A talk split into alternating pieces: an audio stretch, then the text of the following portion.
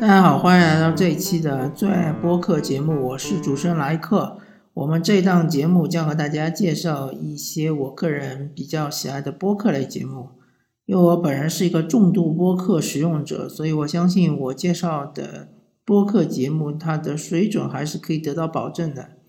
这一期我向大家推荐的是《不可说》，不就是不是的不。可就是可以的可，说就是说话的说。不可说是由两位主持人主持的，两位都是男生，一位是三大裤带，一位是老徐。他们的 slogan 就是两位重二青年的无意义思考。然后，呃，两位应该都是学电影的，其中三大裤带应该是在从事电影行业，有可能是导演一类的角色吧，我。倒不是特别的清楚。那么这个节目顾名思义嘛，就是它是影评类节目，因为两位都是对电影非常的执着，有电影的背景，学电影的，他们的他们也会请一些影评类的朋友，或者是呃电影圈内的朋友来聊电影。那么还说到影评类节目。当然，就是标杆的节目还是反派影评嘛，对吧？呃，反复多次的提到，就是我之所以最喜欢反派影评，因为它的一个批判性是非常非常强的。那么不可说呢，它是一个反过来的，就是说它相对来说包容性是非常非常强的。一般他聊到的电影，呃，没有特别的批判的这种现象，或者说。没有特别批判的一些言语，呃，除了之前可能我印象比较深刻的是木兰嘛，对吧？对于木兰，他们是抨击的比较厉害一点，但是尤其对于国产电影的话，他们还是比较包容的。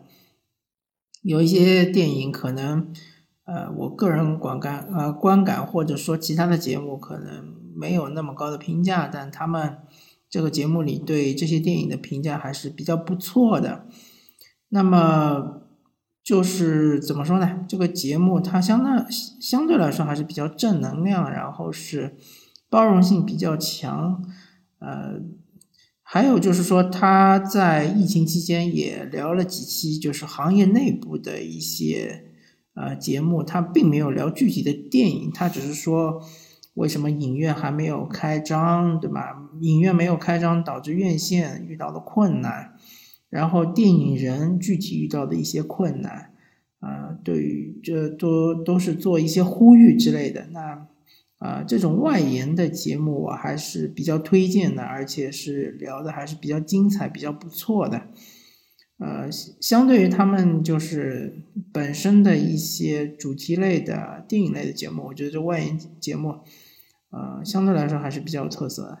那么主题类节目也是啊，应该说是非常专业的，而且他们的这个节目的形式和其他节目不太一样，他们是以话题的形式来呃聊电影的。